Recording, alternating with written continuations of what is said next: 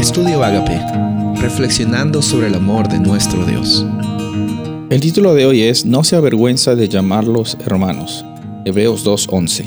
Porque tanto el que santifica como los que son santificados son todos de un Padre, por lo cual Él no se avergüenza de llamarlos hermanos. Este versículo es muy impactante cuando lo escuchas.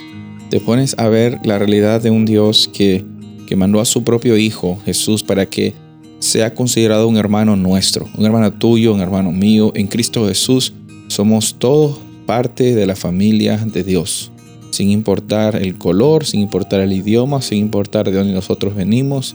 Estamos unidos por medio del sacrificio y la resurrección de Cristo Jesús.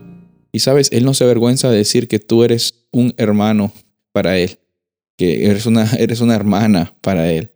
Eh, él no se avergüenza de, decir que Él murió por ti, que Él está dispuesto a vivir una vida de intercesión y de acompañarte y darte libertad para que tú tengas esa abundancia de vida, para que tú tengas esa experiencia de, libertad, solo puedes encontrar en Él. Es muy hermoso para mí, la verdad, palabras no me alcanzan para meditar sobre la realidad de un Dios que no se avergüenza de su creación. Y sabes, por eso hoy día es que nosotros tenemos que analizar nuestras relaciones humanas también. ¿Será que a veces nos avergonzamos de algún familiar nuestro? ¿Será porque quizás nosotros pensamos que las cosas que hacen definen la identidad de ese familiar y por eso no queremos afiliarnos con ese, con ese familiar? Bueno, nosotros quizás en algún momento hemos hecho eso o algunos lo siguen haciendo, pero Jesús nunca actúa de esa forma.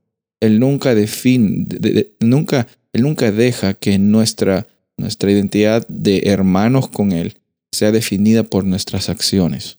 ¿Por qué es que entonces a veces nos sentimos así? Porque Satanás sabe que cuando nosotros no nos sentimos parte de la familia de Dios, es cuando empezamos a, a, a, tener una vida egoísta y ahí es cuando realmente nos desconectamos de la realidad de un Dios de amor. Por eso es necesario hoy día, en cada momento, encontrar una oportunidad siempre en el día para decirle a Dios gracias. Gracias porque soy parte de tu familia y gracias por la salvación que tú me ofreces. Y gracias porque hoy día yo soy un instrumento de justicia y de transformación para otras personas por medio de mi fe en Cristo. Esa es tu realidad y es lo que Dios define para ti hoy. Una realidad de libertad y una realidad de abundancia. Soy el pastor Rubén Casabona y deseo que tengas un día bendecido.